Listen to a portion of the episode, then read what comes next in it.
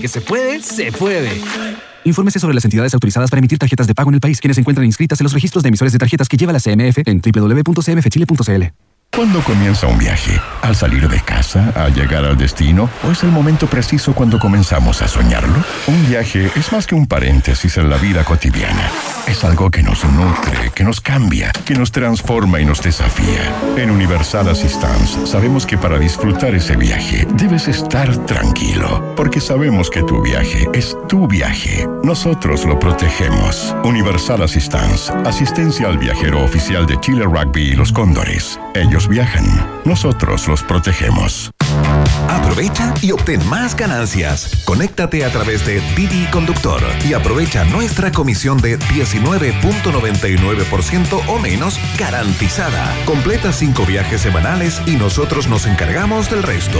Además, recuerda que seguimos con las promociones y beneficios que ya conoces. Conéctate ya. Válido solo en región metropolitana. Consulta términos y condiciones. All New Dashing de Jet Tour, una marca Andes Motor. Y Hotel Nodo, el primer hotel explorador urbano de Santiago. Presentan un país generoso en Rock and Pop. Se abren las fronteras de un país que rara vez aparece en los mapas. Un país donde siempre brilla el sol y muchas veces la realidad supera a la ficción. La ficción. Un país con historias y una fauna local únicas. Un país abundante en bichos raros y ejemplares exóticos. Bienvenidos a Un País Generoso Internacional en Rock and Pop 94.1 con Berna Núñez y desde Ciudad de México, Iván Guerrero.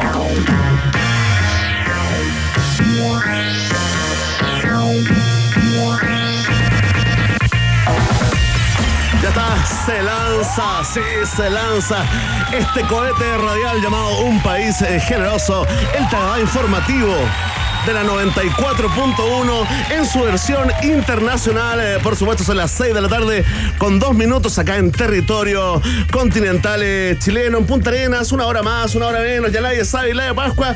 ¿Por qué tanto enredo? No lo sabemos. Sí, le vamos a preguntar. La hora, la temperatura y por supuesto la humedad atmosférica y velocidad del viento al mejor Iván del periodismo nacional. Artista visual experimental chileno avecindado en Ciudad de México. Iván Guerrero Mena, bienvenido a un país generoso internacional.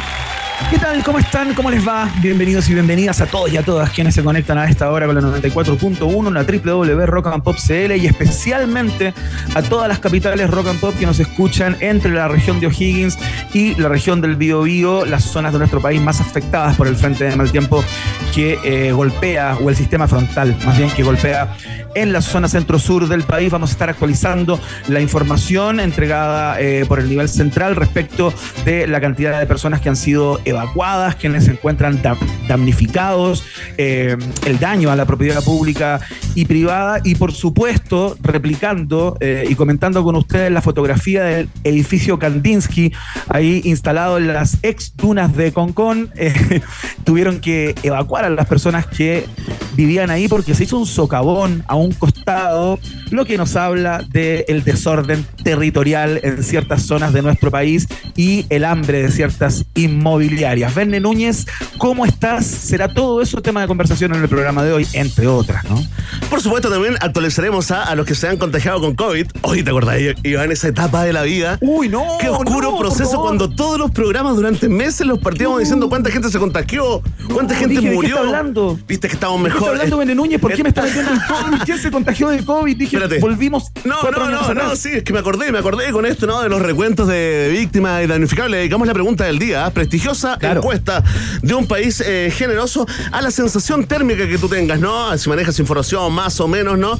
¿Cómo crees que el gobierno ha llevado esta emergencia? Iván Guerrero, hagamos el cachipún de temperatura. Acá hay 10 grados y todavía llueve. En la capital, el informe desde el centro del Principado de Providencia que se conecta con la capital de los Estados Unidos mexicanos. ¿Qué temperatura hay Acá hay, allá? 20, acá hay 24 grados de temperatura. ¡Oh, órale, Eh, maldición, maldito pinche güero!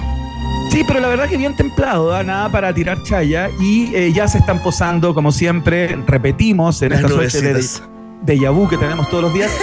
los estos estratus cúmulos que en un rato más probablemente van a traer una lluvia de fin de mundo, eh, como suele ser todos los días, salvo excepciones acá en Ciudad de México. Vende Núñez, lo bueno es que entiendo que tanto en la zona central como en la zona sur del país ya el sistema frontal empieza a ceder. Así eh, es. De alguna manera, al, Está en al menos en términos, en términos de intensidad. Así es, eh, ahí están todos, la verdad, hay un ambiente funeral, me informan por interno entre todos los reporteros, los noteros de matinales y noticieros, ¿ah? El regreso del, eh, del reportero sumergido en el agua innecesariamente, algunos dirán estúpidamente, eh, ¿llegó para quedarse? No lo sabemos, ¿ah? lo discutiremos el día de hoy. Oye, es un miércoles súper, súper conversado, yo te diría que cargadito a la ciencia y la tecnología el día de hoy, porque estamos muy contentos acá en el noticiero favorito de la familia chilena con volver a conversar, ¿no? Conectarnos nuevamente con nuestra doctora en astrofísica favorita, la habitante preferida de La Serena de esta radio emisora. Iván Guerrero, cuéntanos con quién hablaremos y por qué. Javiera Rey va a estar en el día de hoy, por supuesto, una habilitante histórica de este programa, así que a tiempo que no conversábamos con ella, doctora en astrofísica, como tú dices, cofundadora de Star 3. Eh, vamos a conversar con ella porque India se convirtió en el cuarto país del mundo en llegar a la Luna con la sonda Chandrayaan 3 eh, y es el primer país en posarse en el polo sur de eh, la Luna, justamente. Vamos a hablar con ella, le vamos a preguntar por qué es tan importante aquello y cuál es la hazaña vinculada a ese lugar, ¿no? India se suma a los Estados Unidos, a la Unión Soviética y a Chile en conseguir ¡A el. Chile! ¡Dijo Chile! Perdón, ¿Cómo quise decir China, quise decir de China. verdad? ¡Sí,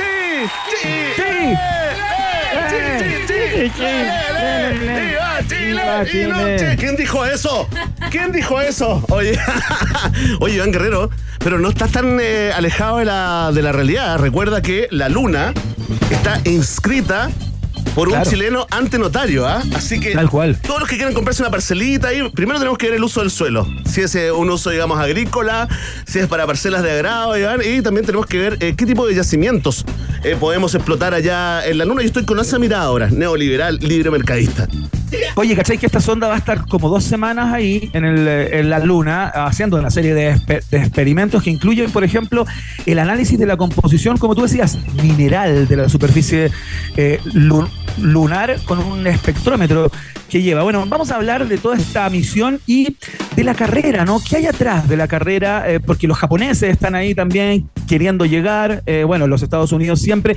¿Qué hay detrás de esta Así es. carrera por ser los primeros y llegar con mayor cantidad de banderas al, al Muy al satélite natural? Muy sospechoso esta nueva carrera espacial eh, a la luna, Iván Guerrero, pero no sé si es más sospechoso que la muerte del jefe del grupo Wagner, ¿cachaste, Iván?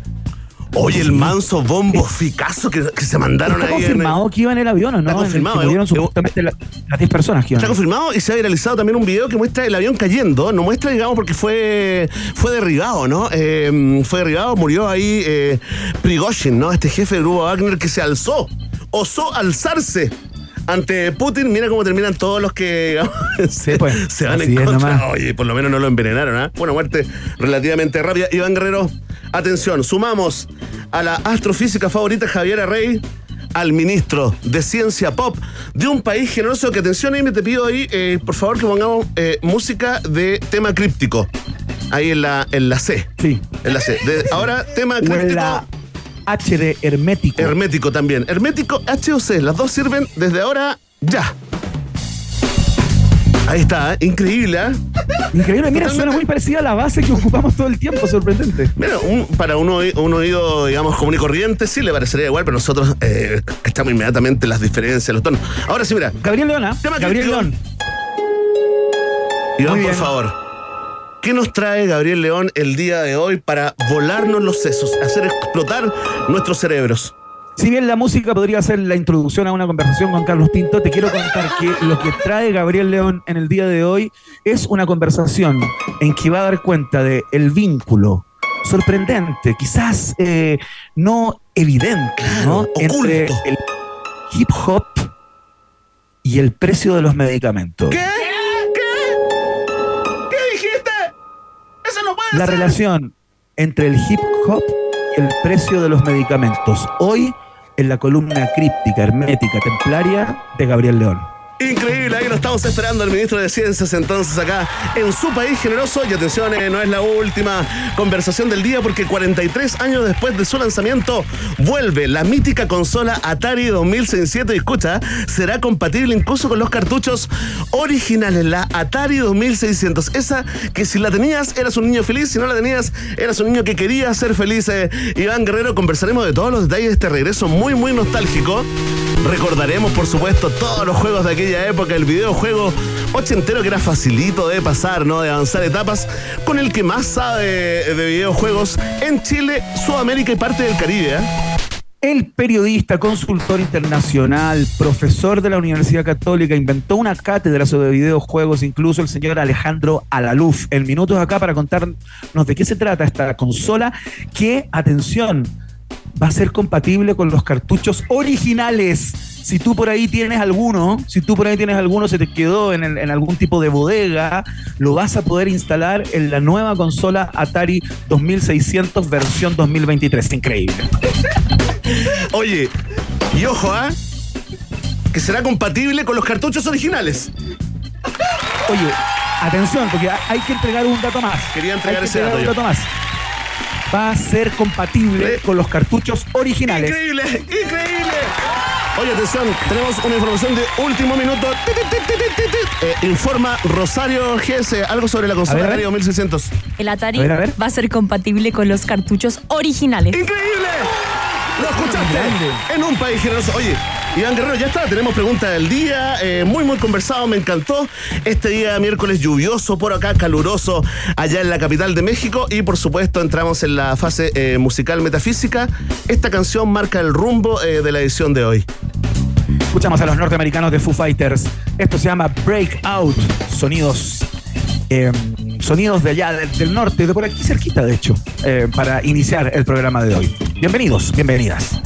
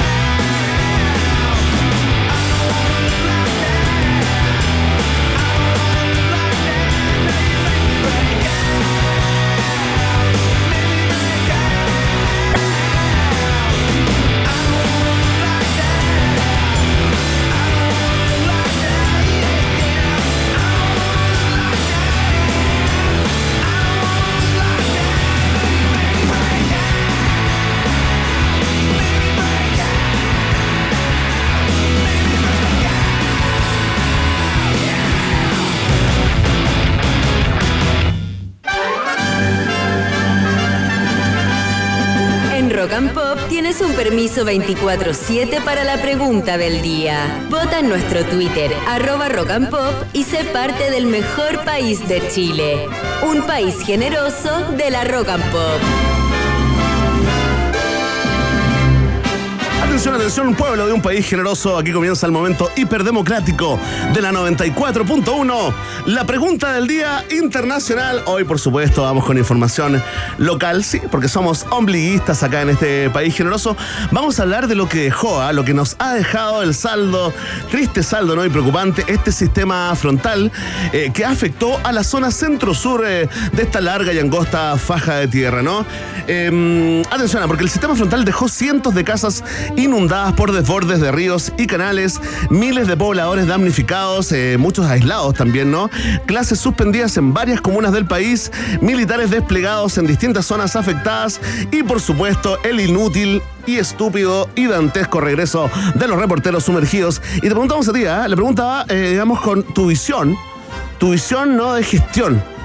¿Cómo ha manejado, cómo crees que ha manejado el gobierno esta emergencia climática? Mucha gente está votando y comentando con el hashtag Un País Generoso, Iván, y están pidiendo la versión mexicana de la alarma Thompson.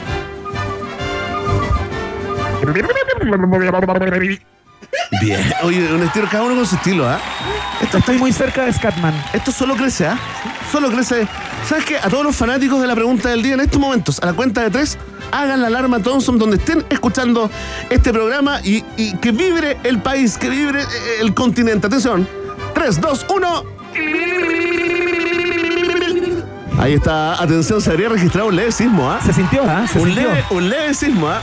De hecho, habría un socavón en este minuto al otro lado del edificio Kandinsky, ¿ah? al lado derecho del edificio ahí en las dunas de Oye. Concón, a propósito de cómo se movió el piso por la alarma Thompson de todos y todas. Iván, qué poco doc de eso, ¿ah? Preocupante, eh, así, tragicómico, ¿me lo recuerda? ¿Te acordás? El, el, el edificio El Faro de Reñaca también, ahí en el Claro. borde de la duna, eh, pero eso fue para el terremoto, ¿no? Que se, se cortó, se la dio. Es que es impresentable, ¿ah?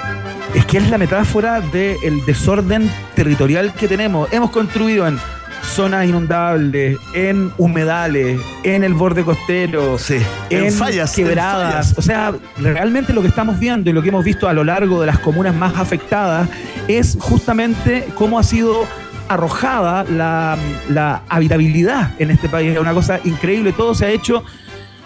No voy a decir con la punta de qué, porque puede sonar mal acá. Sí, sí, sí, al sí, aire, no lo pero digas. Realmente es increíble y estamos pagando las consecuencias de ello, ¿no?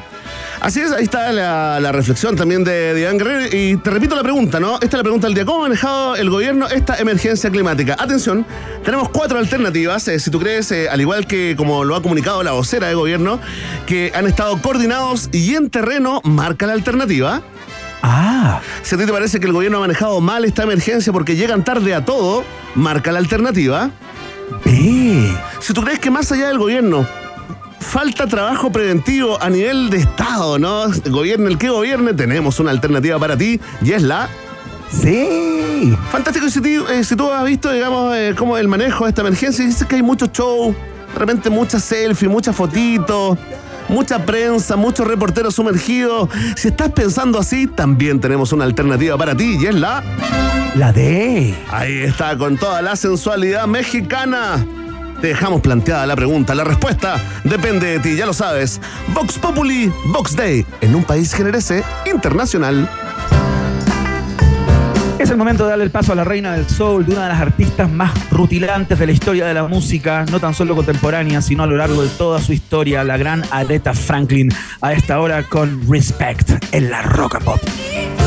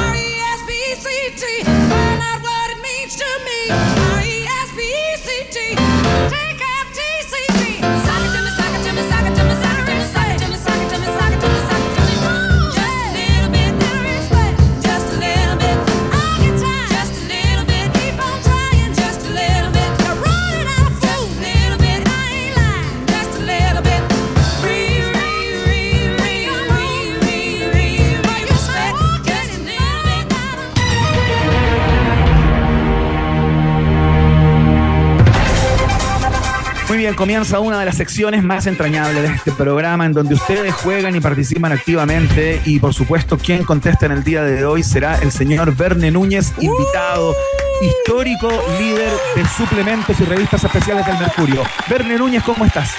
Muy bien, muy bien, muy agradecido por la, por la invitación, querido Iván. Excelente, tenemos grandes preguntas en el día de hoy eh, y vamos a partir con una pregunta, Bernie, que ha estado en el ojo informativo durante todo el día. A propósito de lo que suele ocurrir con el peatón que está esperando la micro, por ejemplo, o el taxi o lo que sea, a un costado de alguna avenida, calle, y pasa el automovilista No, sabiendo no, que está ahí no. desprotegido y lo deja absolutamente empapado. Esa escoria al volante, a esa escoria al volante. esa escoria al volante, tal cual. Bueno, el tema es que hay una ley que ampara a esa persona que es empapada por el vehículo inescrupuloso, o más bien por el conductor del vehículo, eh, que es el inescrupuloso, no el, el vehículo. El artículo 122 de la ley de tránsito eh, especifica que eh, la persona que cometa ese, ese acto deleznable, ¿Ya? por supuesto, va a ser merecedor y depositario de una multa. ¿De cuánto? Núñez. Esa es la pregunta. bueno, ¡Oh, tienes razón! claro, qué Muy intuitivo. muy bien, muy bien, muy intuitivo. Muy intuitivo. ¿Cuánto, mira, esa es la pregunta, te la hago corta. ¿Cuánto debe pagar la persona que moja a un peatón mientras maneja? Y es sorprendido por las autoridades Claro, competentes. te por tiene, que, te tiene que pillar un, un carabinero, digamos. Porque ¿cómo, cómo demostráis eso? A menos que estés grabando. eh, eh, Claro, tiene que- claro. Me parece que tiene que ser como en flagrancia, ¿no? Ya, como ya. se dice en la jerga. Bueno, alternativa A. La multa va entre los 14.550 y los 38.469 pesos. ¿Ya? La multa va entre 115.799 y 193.199. ¿Ya?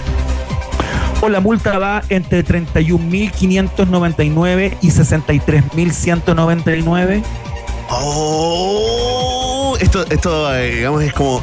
¿Cuánto quieres tú que sea la multa? Oye, Iván, una pregunta entre nos. ¿Cuánto tiene que pagar Entre nos. Si esta conversación, Sí, sí. este programa, tú cachai, al final es una conversación entre tú, yo, un par de amigos. Así que no pasa piola, ¿no? Nunca, la, nunca lo he hecho. Nunca lo he hecho No, a no, propósito. o sea, así como, sí, como quiero, he quiero mojar a alguien. No, no, no, no, no. ¿En no, serio? no, nunca, de nunca. manera Ni voluntaria, cuan- de el manera viejo voluntaria Iván, nunca. Ni el viejo Iván, ese Iván, ese Iván loco, rockero, metalero, que, ah, que se comía el No, mundo. no, no. Tampoco- ya, No, no, ya, no, no. muy bien, Iván, ah, habla muy bien de ti. O, respondiendo a ese Iván que yo me acuerde, no. Sí, yo tampoco, fíjate, y no lo, no lo volvería a hacer. Oye, atención, le voy a preguntar a Marmotín, la mascota oficial de un país generoso. Marmotín, ¿cuál es la alternativa correcta? La C. La C, entre 31.599 y 63.199. Sí, estoy de acuerdo con Marmotín porque eh, encuentro que 60 lucas está bien. Eso. Más allá, eh, eh, eh, ¿para, ¿para qué? Empobrecer a la gente por un error. Un error que se comete.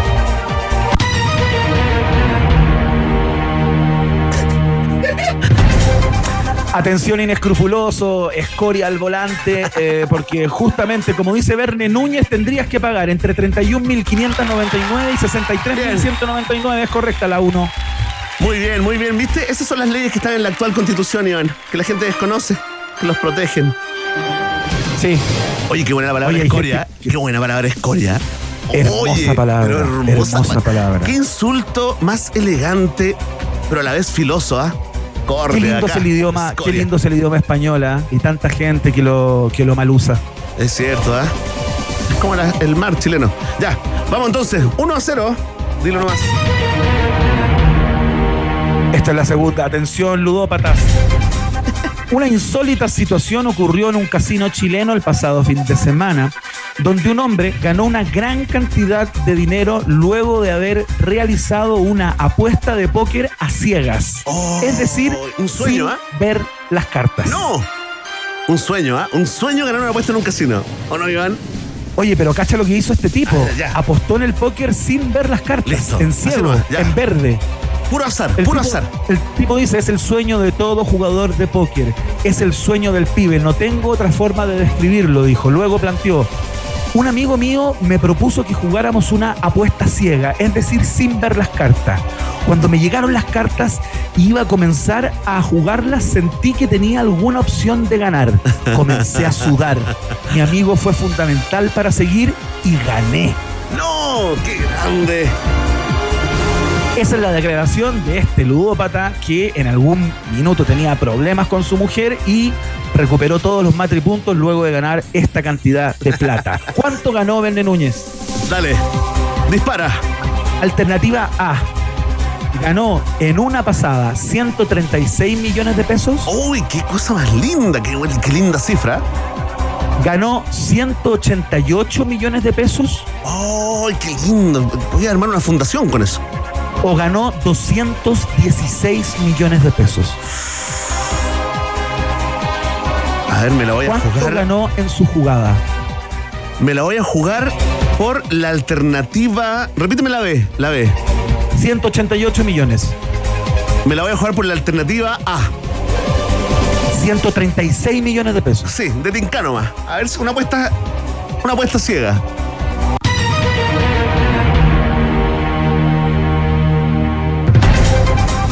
El nuevo millonario no lo podía creer cuando luego de hacer su jugada absolutamente en verde y sin ver las cartas, el croupier le anuncia que se había llevado 188 No, millones no. de pesos alternativa Ay, Estuviste ahí. Ahí, ahí. estuviste ahí. Es que no puede ser tan afortunado este gallo. Oye, buena onda. Eso tenemos que invitar. Qué lindo, ¿no? Sí, tenemos que, lo que tenemos que hacer, Iván, es hacer lo, lo que hacían, digamos, los periodistas antiguos con los que ganaban la polla gol, ¿te acordáis? El maestro Cárdenas, entonces vamos, le decimos, hoy te queremos entrevistar y pa, le tiramos un negocio. Nos asociamos y en seis meses le secamos la cuenta, Iván. ¿Viste? Sí, que y tengo el buena negocio idea. fracasa y nos Sí, quedamos con todo y le hacemos otra entrevista después, al año después. ¿Cómo perdí mi dinero? Pero sin nombrarnos. Puras buenas ideas, Iván, ¿ah?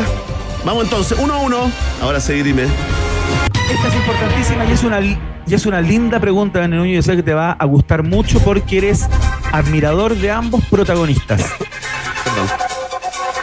Durante su participación en el programa Podemos Hablar de Chilevisión, Fernando Solabarrieta reveló una desenfrenada noche de juerga que vivió junto a Diego Armando Maradona. ¡Ay, qué buena historia! ¿eh? Quiero escucharla.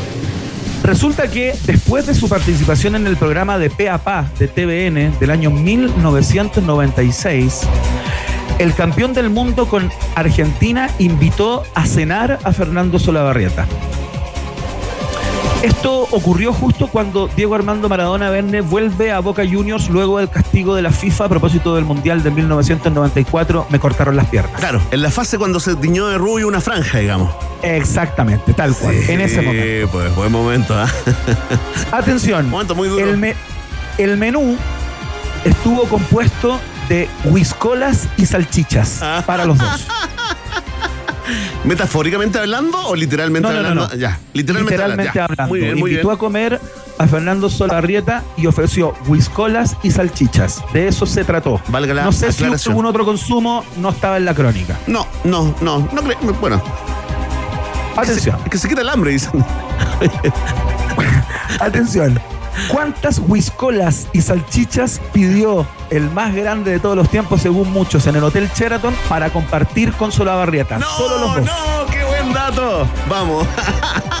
Solo los dos. No me importa perder, ¿ah? No me importa perder. Solo quiero saber. Atención. Diego Armando Maradona pidió 12 whiskolas y 45 salchichas. ¡Oh, ¡Qué bueno el gordo! ¡Ídolo! Esta es la parte que tuvo Diego una Armando música porno, Maradona. Emi. Pidió 25 whiskolas y 120 salchichas. No, no, no. Diego Armando Maradona habrá pedido 35 whiskolas y 250 salchichas. No. Oye, pero cualquiera de las opciones es totalmente alucinante de mente. Son todas lindas, digámoslo. Oye, no, qué difícil. A ver, ¿la primera cuál era? Mira, mira. ¿Cu- ¿Cuánto? Sí, no, esto es pornografía. Sí, Sí, aquí es donde el cerebro de Emi asocia, digamos, eh, sus verdaderos placeres con la música. La gente, la gente de Twitter está pidiendo por favor que repita las tres alternativas. Vamos. Alternativa A, solo para los dos, ¿ah? 12 whiskolas y 45 salchichas. No, poco, poco, poco, poco. Amateur, amateur, amateur. 25 whiskolas y 120 salchichas. 35 huiscolas y 250 salchichas. Ya, vamos con todo. Alternativa C. ah, qué grande son la prieta. En una de las preguntas más lindas del test de actualidades de hace una semana. Es correcto, Edwin Núñez. Es correcto. Diego Armando Maradona desde su habitación llamó a la cocina del Hotel Sheraton y pidió para él y su Barrieta 35 whiskolas y 250 salchichas. Qué momento más erótico, deportivo, periodístico, histórico, ¿ah? Oye, qué tremendo, tremendo. Ayer nos acordamos mucho de, de Solabarrieta eh, a propósito Claro. ¿no? de la medalla, el aniversario de la medalla del Nico Mazú y también el, el aniversario de el nacimiento de uno de los mejores relatos de la historia deportiva. El sí, estoy llorando, sí, estoy. Oye, yo también estoy llorando porque gané el test de actualidad. No se escucha el resultado, Iván, desde México. Muy bien, muy bien el 2-1 en Núñez. Fantástico, seguimos en la senda goleadora. Estoy tan contento que vamos a saludar a nuestros amigos y amigas de Hotel Nodo, porque escucha esto, ¿ah? En Hotel Nodo tienen espacios de trabajo diseñados especialmente para tus reuniones de directorio, tus sesiones eh, de brainstorming, ¿no? O simplemente para que te concentres es- en tus ideas geniales, ¿no? Lo hemos probado y comprobado con mi compañero Iván Guerrero. Hemos logrado eh, eh, superar la dispersión y nos hemos concentrado ahí en el cowork del Hotel Nodo. Además, ojo, ah, si estás sin idea, estás un poco así como, hoy no se me ocurre nada, nada, puedes refrescar tu en una de sus bicicletas eléctricas que están ahí a disposición tuya para que te des una vueltecita por Providencia, por el Parque Metropolitano, porque todo, todo está en el Nodo Hotel Nodo, ubicado en Suecia 172, ahí en pleno corazón de Providencia. Más información y reservas directamente en el Instagram, arroba Hotel Nodo. Hotel Nodo es el hotel de un país generoso. Vamos a ir a la pausa y a la vuelta estamos conversando con Javiera Rey, panelista inestable del programa, doctora en astrofísica, eh, cofundadora de Star 3, ese canal de YouTube, por cierto, de eh, solo astrónomas chilenas.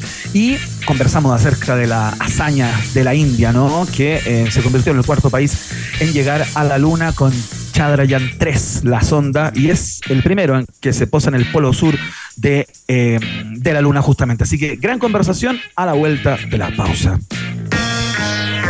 No te separes de la 94.1. Después del corte, Iván Cantinflas Guerrero y Verne Meruane Núñez vuelven con un país generoso internacional en Rock and Pop. Temperatura rock. Temperatura pop. Temperatura rock and pop en La Serena 16 grados. y en Santiago. 9 grados. Rock and Pop, música 24/7. Es importante saber lo que pasa, pero aún más es que te lo cuenten desde donde está pasando. El País, periodismo global, ahora desde Chile. Suscríbete en elpaís.com. Información relevante y de calidad. Trabajo, diversión y exquisita gastronomía, todo en un solo lugar, Hotel Nodo. Si tu jornada fue agotadora, puedes quedarte en su hotel y disfrutar de todas las comodidades de nuestras habitaciones.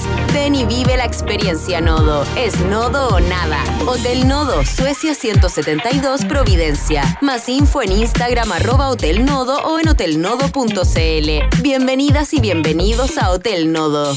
En rockandpop.cl encuentras los concursos que estás buscando. Todos con el sello Rock and Pop.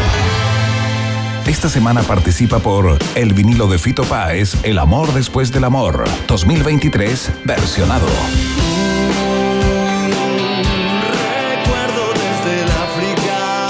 Y participa por el álbum Amor Amarillo, de Gustavo Cerati.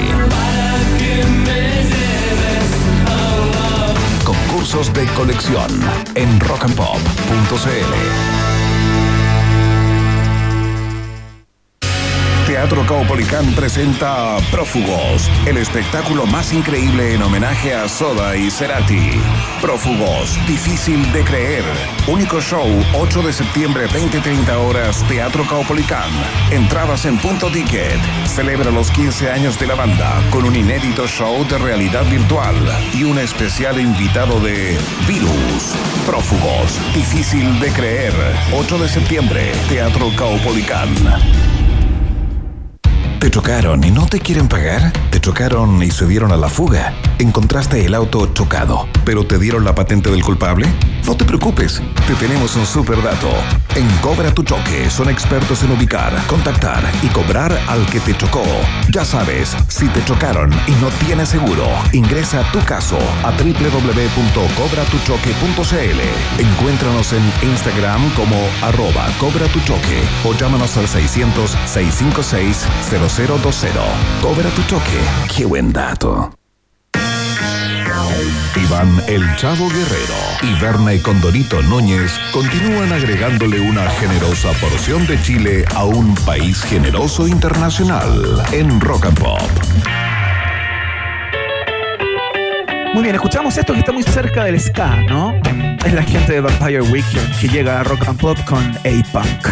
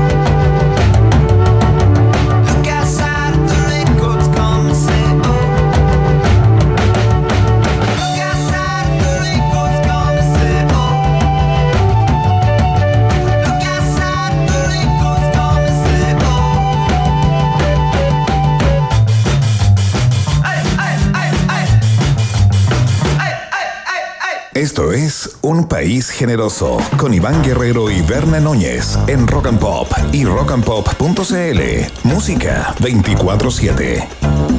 Muy bien, les queremos contar que estamos viviendo un lindo momento como programa porque muchas veces habíamos hablado con ella, generalmente por teléfono, cuando el cosmos nos llama, ¿no? Cuando información del mundo del espacio, eh, de la tecnología aeroespacial o fenómenos cósmicos, siempre recurrimos a ella, por supuesto, por su sapiencia y su simpatía, pero esta vez la estamos viendo porque estamos por Zoom y tiene una pieza realmente increíble, sorprendente, que ya vamos a describir. tiene un micrófono súper megatrónico y unos fonos de la misma categoría. Vamos a hablar de eh, la conquista de la India, ¿no? que en el día de hoy se convirtió en el cuarto país del mundo en llegar a la Luna con la sonda Chandrayaan 3 y se instaló en el polo sur de la Luna. ¿Qué demonios importa eso? ¿Por qué es tan relevante y destacado por los medios especializados? Verne Núñez, ¿con quién estamos?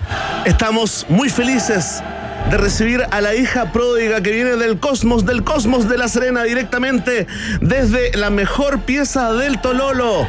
Regresa a un país generoso la doctora en astrofísica, científica de datos en videojuegos y cofundadora de Star 3, Javiera Rey. Bienvenida a tu programa, Javiera. Vine a presumir mi pieza hoy día. Estoy muy Oye, contenta. espérate, ¿es tu pieza, tu oficina? Eh, porque es O sea, mi realmente oficina, linda. sí, Oye, mi oficina. es realmente linda, por favor. Eh, eh, Iván, Iván maneja el arte de la descripción eh, al detalle, ¿no? Por favor, Iván, si puede hacer una descripción de lo que estás viendo en estos momentos. Es una pieza milimétricamente ordenada, muy equidistante. Todos los cuadros están a la misma distancia el uno del otro. Tiene una luz eh, que remeda una suerte de neón purpúreo. Púrpura. No el púrpura y el rosado reina. Reina en ese lugar, Iván. El, turquesa púrpura también. y el rosado que hace juego con el cabello de nuestra querida lindo todo. eh, Javi También. Rey. Claro, ese micrófono es realmente hermoso también. Hermoso. entiendo que cambia de color, Javier, ¿no? Sí, le puedes cambiar los dos colores que tiene acá. Entonces tiene como un programita y uno le puede ahí coordinar los colores. También se puede mover como, No, es como hermoso. su animación. Oye, Es qué tremendo. Nos declaramos inmediatamente eh, presidente y vicepresidente ah, del fan club de Javi Rey y su oficina pieza ahí en el Tololo, ah, en algún lugar del Tololo. Oye, todo esto, muy, muy importante, ¿no? Estamos conectando eh, La Serena, la capital de la región de Coquimbo, Santiago de Chile, con eh, la capital de los Estados Unidos mexicanos. Allá está Iván Guerrero. Eh, hablemos entonces, Javiera, ¿no? Eh, de esta nueva carrera espacial, ¿no? Lanzada hace ya varios años, ¿no? En este caso se integra, digamos, se suma a esta carrera la India, ¿no? Que logra, digamos, eh, alunizar con el Chandrayaan, ¿no? Eh, y te queríamos preguntar primero que nada eh, algunas características de este nuevo alunizaje, ¿no? Eh, se ha celebrado en la India como un triunfo país. Absolutamente, si, si tuvieran una Plaza Italia para destruir, estarían destruyendo la Plaza Italia allá en la India. Javiera, cuéntanos, la- ¿por qué la importancia de, este, de esta nueva carrera espacial? Y por supuesto, ¿qué ves más allá de lo evidente? Ah, sí, bueno, la verdad es que como ustedes dijeron, India se convirtió en el cuarto país en lograr un aterrizaje que se llama un aterrizaje suave. Porque en verdad, si, o sea, bueno, el unizaje, si hablamos del unizaje en general, creo que son los quintos, eh, porque Japón también tuvo una sonda, pero que alunizó a lo bruto, por Ah, decirlo así. perfecto. O O sea, sea, como- como, como que choque. se estrella. Ya. Es un choque, sí. Entonces, dentro de los alunizajes suaves, que son los alunizajes controlados, India se convirtió en el cuarto país después de, eh, bueno, la Unión Soviética, que fueron los primeros, después Estados Unidos y después China. Claro. Y mm, para ellos también yo creo que es un- una alegría un poco extra porque ya habían intentado esto con la Chandrayaan 2 en 2019 y no funcionó. También habían tenido un problema que eh, se terminó estrellando la nave contra la superficie lunar. Pretendían alunizar en el mismo lugar que alunizaron ahora, que es la zona del polo sur eh, lunar. Y eh, obviamente hicieron un, un nuevo intento, mejoraron varias cosas en la misión, así que la segunda fue la vencida. y estaban también preocupados porque estaban como en una mini carrera eh, con Rusia, Ajá. que Rusia también había mandado una, una misión a la Luna. Era la Luna 25, su primera misión desde el tiempo de la Unión Soviética dirigida a la Luna. Mira. Eh, y también iba al Polo Sur. Entonces la- las mandaron como para que estuvieran más o menos justas a ver quién llegaba primero, quién tenía algún problema. Y bueno, en este caso fue Rusia que tuvo un problema. Eh, la nave de ellos como que encendió los propulsores por mucho rato cuando tenían que hacer una maniobra de, de inserción eh, y no funcionó, se estrellaron y en cambio India sí logró en este segundo intento poder posarse en la superficie lunar. Veo Iván levantando la mano. Sí, sí, no, es una pregunta, Javi Rey, gracias, profe. Eh, eh, porque casi tan destacado como este cuarto lugar, o ser el cuarto país en llegar a la Luna con, con Chandrayaan 3, eh, se destaca el hecho de que se hayan posado en el polo sur de la Luna. Sí. ¿Qué, qué ocurre con el polo sur de la Luna? ¿Por qué no habían otros países que hubieran llegado al mismo lugar? ¿Qué particularidad tiene esa zona? Sí, lo, lo que pasa es que hace un tiempo atrás se descubrió que el polo sur de la Luna eh, es una región particularmente rica en hielo de agua. Entonces, eh, empezó este interés por ir a ese lugar en particular. Obviamente antes no lo sabíamos, entonces a nadie le interesaba el polo sur de la Luna, pero claro, cuando uno dice, bueno, hay zonas que son ricas en agua, en hielo de agua en el polo sur, ¿Ya? te empieza a interesar. Entonces, ¿por qué eh, te interesa ir a las zonas donde hay hielo de agua? Eh, porque en teoría, yo no sé si esto está dentro de las intenciones de India, que, que conste, ¿Ya? ¿Ya? pero ¿Ya? en teoría uno Estamos podría iniciando un, minar un ese problema diplomático. Sí, no, no Sí. quiero generar No, no te problemas diplomáticos. En caso de que uno pudiese minar ese hielo de agua y pudiese descomponerlo, porque ustedes saben que el, el agua está compuesto por hidrógeno y oxígeno. Si uno pudiese separar esos dos eh, elementos, podría ocuparlos tanto por un lado como para tener eh, eh, bases lunares que pudiesen estar habitadas, ¿cierto? Porque obviamente uno necesita respirar, entonces ya el oxígeno te sirve bastante. Y por otro lado también como combustible el hidrógeno también te sirve mucho. Hidrógeno verde. Claro, entonces poder tener el lado del combustible y el lado de poder eh, mantener estas, estas eh, bases en la Luna Ah, es una gran ventaja, porque uno es difícil llevarse agua de acá de la Tierra. Yo sé que acá tenemos agua de sobra, pero el agua es pesada. Entonces, poner un cohete lleno de agua solamente para llevártelo a la Luna, yo sé que Claro. este proceso es un poco, poco práctico. Entonces, claro, para misiones, por ejemplo, si uno quisiera hacer misiones a Marte o a otros lugares del sistema solar, sería conveniente tener eh, este combustible disponible en la Luna. Entonces te da esa posibilidad de que en algún momento alguien pueda minarlo. Y en este caso fue India, que fueron los primeros en llegar. Pero como digo, yo no sé si está dentro de los planes de India seguir con esto o si fue más como un logro. Claro, pero por lo que cuentas, es muy probable entonces que las misiones que vengan van a intentar posarse en el mismo lugar, ¿o no? Sí, de hecho China y Estados Unidos ya habían anunciado que querían hacer misiones al Polo Sur. No se adelantaron a India, pero eh, habían ahí mencionado su interés. Claro. Oye, Javiera, estamos conversando con la doctora en astrofísica y científica de datos en videojuegos, eh, Javiera Rey, en vivo y en directo desde La Serena, ahí, eh, la capital, ¿ah? una de las capitales ¿no? de la observación eh, astronómica. Javiera, te quiero preguntar ahí como, a propósito de tu mundo, ¿no? De, de- de tu mundo, de la comunidad científica, de la gente con la que trabajas y, te vinculas, ¿no? Eh, se ponen de pronto como, como la, la- la mascarilla, el snorkel, ah, lo- los, los tubos de aire comprimido, se ponen a bucear en estos temas porque, claro, a uno inmediatamente se le abre la sospecha, ¿no? Eh, Estados Unidos, ok, ya China, India, los japoneses, todo esto, entre paréntesis, qué loco los japoneses, weón. No pueden llegar normal así, pa. Se pegan un cuetazo, se estrellan y, se notan en la lista de los que han llegado a la luna. Pero, pero uno se le abre también lo que pasa con la, con la Antártica y esta, esta sospecha de establecer como futuras soberanías o que cuando en el fondo el mundo por algún motivo llega a la conclusión de que hay que explotar recursos de, de la Antártica, eh, van a hacer valer la antigüedad, ¿no? Que tienen ahí, digamos, la, la presencia de ciertos países, incluido, incluido Chile. ¿Pasará esto con, con la Luna? Eh, ¿Esto se conversa también en la, en la comunidad científica? ¿Esta mirada más, eh, de alguna forma, ge- geopolítica, estratégica, Javiera? Sí, de hecho se ha, se ha puesto bastante de moda eh, todas estas áreas que tienen que ver precisamente con, con la exploración de otros lugares en el espacio, la soberanía eh, y temas así que tienen que ver un poco más con lo legal, con los tratados internacionales, etcétera. Estoy casi segura, y espero no, no venderla con esto, pero creo que en el caso de la Luna, eh, y, y se ocupa harto para desmentir esta historia de que había alguien en donde era en Talca, no me acuerdo, que era dueño de la Luna. Claro, el chileno. No, El se- no se chileno puede, dueño. claro, no se puede eh, ser Escribe, dueño de la Luna, no puede pertenecer a ningún país en particular. Sin embargo, uno nunca sabe, siempre sabemos que hay países que abusan un poco de estas cosas.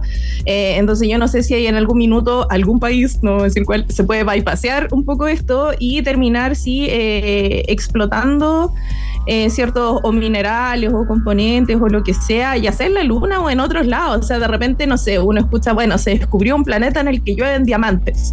Eh, si imagínate pudiésemos llegar, para mí eso es totalmente así como Avatar, Claro. eh, en el que uno podría ir y, y en el fondo dejar la escoba en esos planetas por tener estos intereses de eh, querer minar lo que sea que haya en, eso, en esos planetas. Entonces, creo que hasta el momento no se puede, pero Pero todo, Pero hay todo es respecto, yo imagino que debe haber un vacío legal, no creo que haya una legislación que impida eh, llegar y si es que logras tener la tecnología para poder hacerlo, la forma de transportarlo y traerlo a la Tierra, eventualmente que entiendo y supongo que hasta el día de hoy no está, pero en el caso de que alguien la tuviera, ¿hay algún tipo de legislación que impide dinamitar, lo voy a decir en términos burdos, dinamitar cierto sector de la Luna para traerse todo ese mineral y esa riqueza? Yo creo que no. Mi- ¿o sí? Mira, yo no, no, no sé mucho de cosas legales, pero Claro. entiendo que legislación a nivel internacional como que no se podría. Lo que sí podemos tener son acuerdos. Claro. Eh, pero claro, yo no sé qué pasa, por ejemplo, si alguien rompe ese acuerdo, porque las legislaciones son más como a niveles nacionales. Eh, pero sí sé que es un tema que se ha empezado a hablar harto y también por otras cosas quizás un poco más eh, terrestres, como es el tema de la utilización de los cielos. Por ejemplo, todos estos satélites, ¿cierto? Que tiene Musk. Starlink, Sí, no, no quería nombrarlo, pero bueno. Me encanta tu odio. Me Es encanta tu odio Quería a evitarlo. Elon Musk. Oye, ahora que está de moda, eh, eh, que está de moda trolear a Elon Musk, queremos decir que Javier Arey fue la primera en Chile, ¿ah? Absolutamente. Sí, sí. y Marcando tendencia. Marcando, marcando tendencia. Yo se los dije, yo lo, lo veía venir, lo veía venir. Entonces sí, este personaje obviamente tiene este un poco, un poco abuso, ¿cierto? Del, del uso en los cielos. En Chile nos afecta harto porque precisamente los telescopios cuando observan, ya les ha pasado mucho que están observando algo y pa- pasa, ¿cierto? La flota de satélites de Starlink y es molesto. Eh, no se pueden sustraer como si podemos a veces sacar cuando pasa una cosita chiquitita que es algo corregible. Eh, acá estamos hablando de muchos satélites, molesta bastante. Eh, entonces son precisamente cosas que no están que no estaban incluidas en los acuerdos y Ajá. digamos que el tipo pudo hacer más o menos lo que quiso. Oye, igual es lindo Oye. pasar los satélites de, de Starlink, como que uno Debe está, ser choro. Uno está por ahí, no, sí, me- no ha pasado, no ha pasado. Uno está por ahí y dice, oh, ¿qué es? Oh, un ovni. Y después, ah, no, los satélites de Starlink. Oye, mira, llegó el ministro de Ciencia. Pasa, Gabriel, que te quiere saludar también, eh, Javier Arrey, nuestro ministro de Ciencia.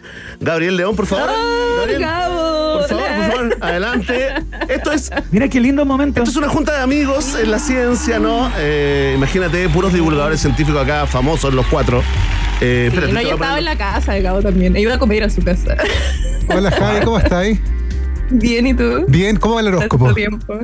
Oh, ahí estamos, ahí estamos haciendo el horóscopo. Preparándolo, el de la semana. Por supuesto, ustedes saben que lo- los astrónomos tienen de día son astrónomos, no, perdón, de noche son astrónomos y de día son astrólogos. Entonces, la, Javi, Hermoso, la, Javi, la Javi escribe el horóscopo en una conocida revista que lo vamos a mencionar. ¡No! No, no la vamos a mencionar. ¿en serio? Por- ¿Dato real? Es ella. Por supuesto, sí. No, y yo, yo era el asesor de, y, yo, yo era el asesor del doctor Simi. Por supuesto, sí, claro, eso nos dedicamos. Oye, Oh. fantástico. Espérate, ponte los fonos allá. Son po. los pitutos, son los pitutos que uno tiene que Son hacer. los pitutos, Oye, lo, sumamos, lo sumamos a la conversación también a nuestro, a nuestro ministro de Ciencias, eh, Gabriel León. hay una pregunta, hay una pregunta muy interesante que, que surgió en este momento en Twitter, no tiene que ver con el tema que nos convoca, pero yo no tenía idea de esto, la voy a hacer así porque hay alguien que parece saber de qué habla, ¿no? Y te lo, te lo, te lo plantea. Atención. ¿Qué sabe Javi Rey o qué pasó con eso de que Chile habría rechazado una invitación del Estado de Israel para ir al lado oscuro de la luna? ¿Y qué opinión tiene de eso? ¿Tú sabías algo de eso? Oh, mira, yo lo vi pasar el otro día en algún lugar, pero Por la favor, verdad es que ya. no leí mucho. Ah, y ya. decía algo así como que en el fondo que la invitación era básicamente para sacarle plata a Chile. Pero lo vi pasar nomás. Yo eh, eh, no, no me quiero arriesgar porque esto es fuente de soda. La verdad es que no me metí a leer la noticia. Ya. Eh, pero sí vi que pasó algo así y, y que claro, como que al parecer no le gustó mucho la- las condiciones del, del trato y... Ajá. Oye, lo, no, gracias. lo vamos a dejar, lo vamos a dejar pendiente eh, ese tema, digamos, de, de la invitación, eh, sobre todo que le duele mucho a los fanáticos de Pink Floyd. Imagínate. Claro. Imagínate la posibilidad de que chilenos estuvieran conociendo el lado oscuro de la luna. Oye, eh, Javiera. Que no es eh, oscuro, debo decir que no es oscuro. Es Vamos cierto. a aprender algo. Muy algo bien, Javiera, sí. A ver, ¿cómo es entonces? No A es- ver, no pero es oscuro. No, qué interesante, la- la- qué interesante. Escuchen, por Sí, favor. no, la y- manera correcta es el lado oculto de la luna, no el lado oscuro. Porque cuando nosotros miramos la luna, si ustedes se fijan, ¿cierto? Todas las noches vemos más o menos la misma cara, varía un poquito en los bordes, pero básicamente es la misma cara que nosotros, nosotros observamos. Ajá. Y la, la cara que no vemos es la cara oculta de la luna, pero está mal llamada la cara oscura. Oscura, porque claro. cuando nosotros tenemos luna nueva, ese lado está de día. Increíble. No vemos la- Entonces, la responsabilidad de esto, ¡Aplauso espontáneo! Es culpa, es culpa de Roger. Waters. Sí. Maldito Roger Waters. Oye, que sabéis que los comunistas son así. Los comunistas son así. Que regale, que regale, si me regala entradas para el concierto, yo lo perdono. Dejo, dejo que le diga al lado oscuro. de Oye, tenemos el hashtag entonces para esta conversación. Se llama el lado oculto de la luna y no el lado oscuro de la luna. Ese es el hashtag con el que estamos usando para esta conversación con Javier. Oye, Javier, yo también te quiero traspasar preguntas de, de algunos eh, roedores muy interesados en esta conversación. Esta carrera espacial, primero, ¿está bien llamarle carrera espacial? Segundo, eh, ¿qué pasa con Marte? ¿No hay una carrera espacial a Marte? Eh, ¿hay, un, ¿Hay conversaciones? Eh, digamos, ¿se reparten Europa? Estados Unidos con la NASA, se reparten las misiones, ¿no? Nosotros nos concentramos en la Luna, ustedes se concentran en Marte. ¿Cómo, cómo, cómo es esa, digamos, esa, esa situación? En el caso de la Luna, yo creo que a esta, a esta ocasión se le llama un poco como carrera porque estaba este tema de la misión rusa con la misión de India.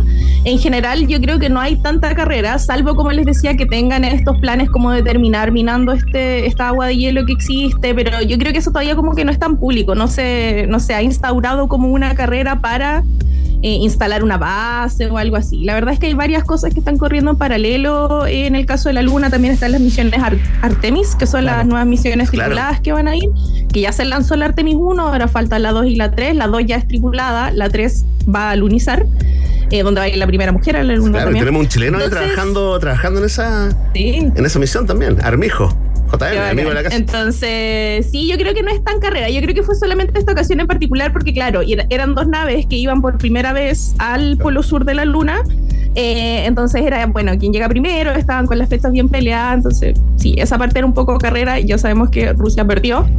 Em, y en el caso de Marte y de los otros planetas, no creo que se los repartan.